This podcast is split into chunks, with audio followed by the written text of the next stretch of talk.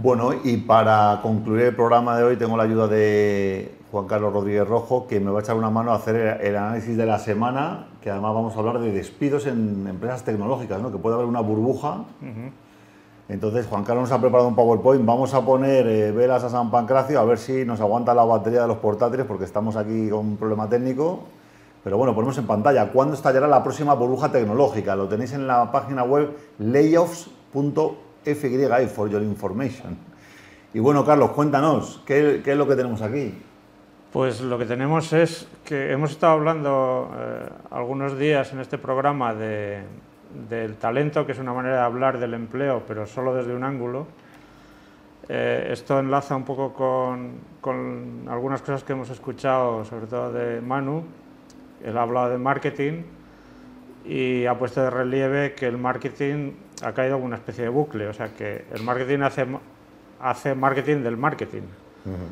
Eh, y esto se extiende a, un poco por doquier, es decir, que cuando se habla de, empleo en, el ámbito del emprendimiento y la tecnología, solo se ve como algo que es positivo, en el sentido de que las empresas buscan talento, el talento supuestamente es lo que distingue de forma definitiva a las empresas, a su vez el talento captado por las empresas, el talento es una especie de tesoro que, hay que, es muy difícil de encontrar, de cultivar, de, de conservar, etcétera. De manera que la idea que se está transmitiendo es que el talento no tiene aristas, o sea, ahí eh, fluye y lo que, hace, lo que pasa es que no hay lo suficiente.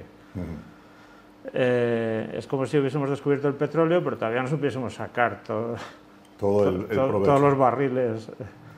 Eh, pero claro, resulta que yo creo que aquí hay un sesgo importante. Los sesgos cognitivos son muy característicos del pensamiento humano, que es que solo opinamos el talento que permanece en, las empresas. Pero resulta que de la, gente que contratan las empresas, incluso las empresas tecnológicas y las startups, mucho entra y sale. y, y, hay datos sobre esto. ¿no? Ok, vamos a ver, vamos a ver la gráfica. Entonces, Vamos a ver la... Vale. Aquí en datos de... Entonces, lo primero, eh, y esto tiene ya que ver con la hipótesis de una burbuja, que no es una cosa que nos estemos inventando aquí, sino que es algo de lo que se habla bastante ya. Eh, el primer dato es que eh, hay del orden de siete empresas que en, el curso de 2022 han perdido valor por cada empresa que ha incrementado su valor, el valor de la acción. ¿no? Eh, entonces, eh, entre, las entre las que han mejorado su valor está Twitter, que es un caso accidental porque... Por la compra de Elon Musk. ¿no? Claro, por la supuesta compra de, de Elon Musk, que cada vez que interviene produce una catástrofe en el sentido matemático del término, es decir, puede ser positiva o negativa, pero es una cosa que sucede abruptamente. ¿no? Eh, pero en la cola de, o sea, en las que han perdido más, entre las que han perdido más valor, pues tenemos como, por ejemplo, Shopify o Netflix con un 70% de pérdida de valor. En bolsa. Eh, eh, de la acción. Entonces, pero vamos, tienes con pérdidas significativas, tienes Apple con un 12%, Google con un 20%, Microsoft con un 18%, etcétera. ¿no? Eh, entonces, es posible que 2022, que ya es un año pospandémico o que creemos que es pospandémico, de hecho, pues, economías tan débiles como la española se están recuperando, incluso todavía seguimos creciendo a pesar de la guerra y, demás. Y, eh, esto, esta, esta, amenaza de, pérdida de valor de las, de las tecnológicas vamos a observarla desde el punto de vista de lo que pasa con el empleo. ¿no? Ok. de momento, foto 1 es que eh, hay un terrible time ¿no? en 2022. Empresas que están perdiendo su valoración en bolsa, una barbaridad. Claro. Y aquí vemos, sí, la famosa tabla ¿no? de layoffs. Aquí, hay, está la, la, web esta que nos permite ver eh, todos los despidos que se han producido desde que empezó la pandemia en marzo, o sea, desde que empezó el reconocimiento oficial de la pandemia en marzo de 2020. ¿no? Entonces aquí podemos ver, aquí están eh, eh, las, eh, todas, las, las, todas las pérdidas de empleo superiores a 1.500 trabajadores. Superiores a 1.500 trabajadores. Sí, de 1.500 o más. Tenemos Uber que tiene dos... dos mm, Ubicaciones, dos sites, ¿no? Debe ser. Sí, no, tiene dos momentos de pérdida de empleo masivo, digamos. Pues acumula como 6.000 casi 6.000 empleos perdidos en, esos dos momentos. Booking, que encabeza la lista con una un solo movimiento de más de 4.000 empleos perdidos. Eh, en total, eh, casi 700 empresas han perdido empleos por un montante de unos 120.000. 120.000 empleos perdidos en este periodo. En las empresas tecnológicas. Exactamente. Y ahora, eh, bueno, tiene interés ver, porque aquí en esta tabla podemos ver los sectores y tenemos sectores... De todo, ¿no? Travel, transportation, de todo tipo. real estate, fitness... Efectivamente. Eh, y si siguiésemos hacia abajo, pues veríamos que hay de todos los sectores. Pero aquí hay muchos.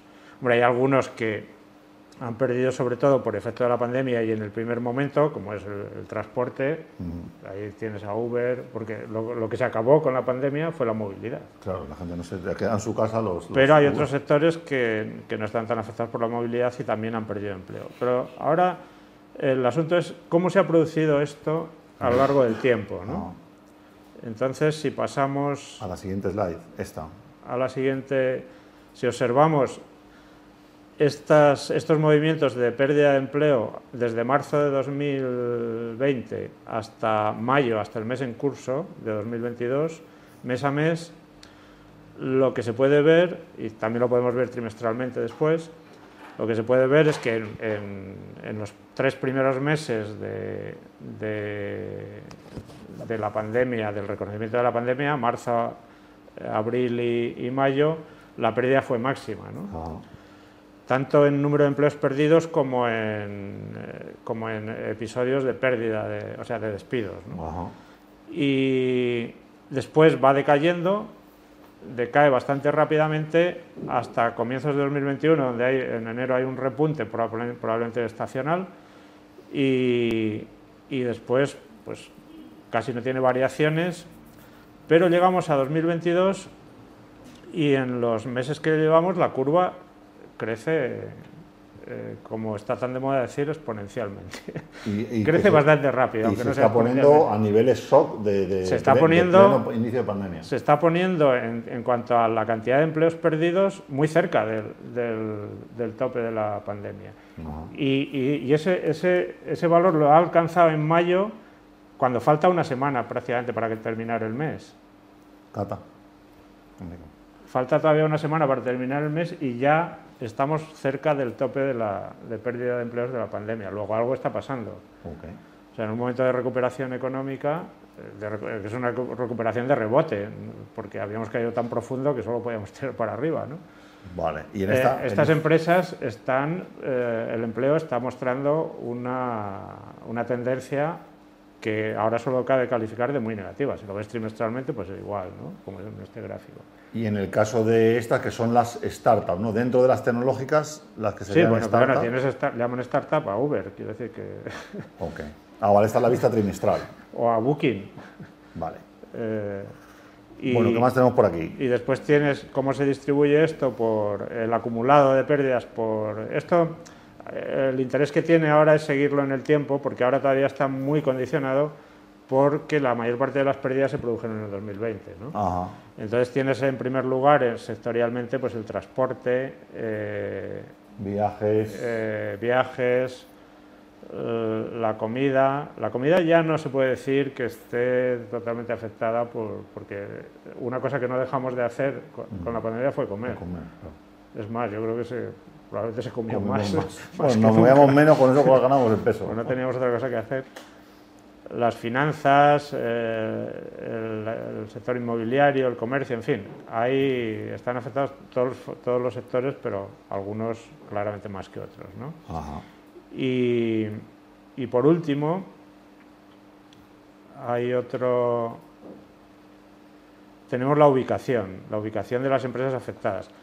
La mayoría están fuera de Estados Unidos, que es lo que en el gráfico han etiquetado como eh, international. Eh, y después en Estados Unidos, lógicamente, después en el área de la Bahía de San Francisco están la mayoría, después en Nueva York, pero bueno, que también afecta a todo el mundo. De hecho, una de las, la, empresa que veíamos más perjudicada o con más pérdida de valor, eh, Shopify es una empresa canadiense, de, comercio electrónico además. O sea, que ofrece soluciones de comercio electrónico en todo el mundo y tiene... Y se supone que tendría, tendría distribuido tiene como 800.000 clientes. Por eso, tendría distribuido su riesgo, sin embargo... Y sin embargo... Este es un dato... Entonces, claro, las pérdidas de empleo se pueden producir por razones coyunturales, porque el caso del COVID es una razón coyuntural. Viene, te atacan y la destrucción es, es masiva pero el hecho de que ahora, después de haber cesado esa pérdida de empleo prácticamente, haber estado en cero, haya, esté creciendo este año de una forma tan clara, indica, podría indicar que probablemente no es solo eso, sino que hay alguna razón de tipo estructural que son las que se suelen asociar a, burbujas. O sea, que hay un sobredimensionamiento de las empresas que sus resultados no soportan ya sus resultados y en el caso de las empresas tecnológicas hay que tener en cuenta que es que muchas empresas se, sostienen no con sus resultados, sino con la financiación. Y hay tan dinero infinito. El caso de Uber, Uber que yo, creo que nunca ha ganado dinero, siempre ha, perdido montañas de dinero, pero ha estado soportada por la financiación. Mm. Pero bueno, eso lógicamente tenía que tener un límite y quizás ese, ese soporte de la financiación en lugar de los resultados es lo que está produciendo eh, esta posible burbuja, que las burbujas tienen una característica que las vemos un poco tautológicamente cuando se produce el crash. Cuando ya han pasado. Si el crash se produce súbitamente, decimos, ah, claro, es que había una burbuja. Eh, sí, por definición, ¿no?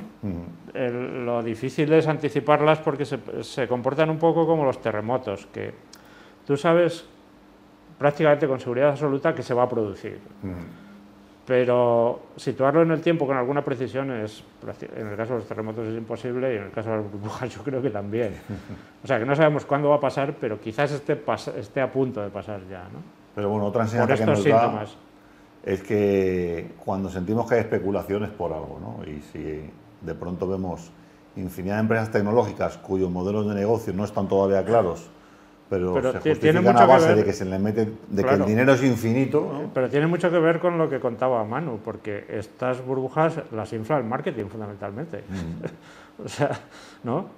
Y las políticas de precio también, ¿no? Agresivas, por ejemplo, lo que se le acusó siempre a Uber, ¿no? Que si tú llegas a un Barcelona y pones el taxi que cuesta 20 euros, lo pones a 8 euros, arrasas y luego resulta que eh, la empresa si no, no puede aguantar eso y se acaba, se van y, lo, y deja perjudicados también a gente que ha estado durante un año o dos compitiendo con, con precios a la baja de, una competencia que, pues, desleal también. Pero también el hecho de que tus esfuerzos de marketing los dediques sobre todo con, con el foco en la financiación mm. hace que no los dediques a las ventas. Mm. Que es lo que decía Manu antes, que dijo muchas cosas muy interesantes pues y, Muy, y, muy, ciertas.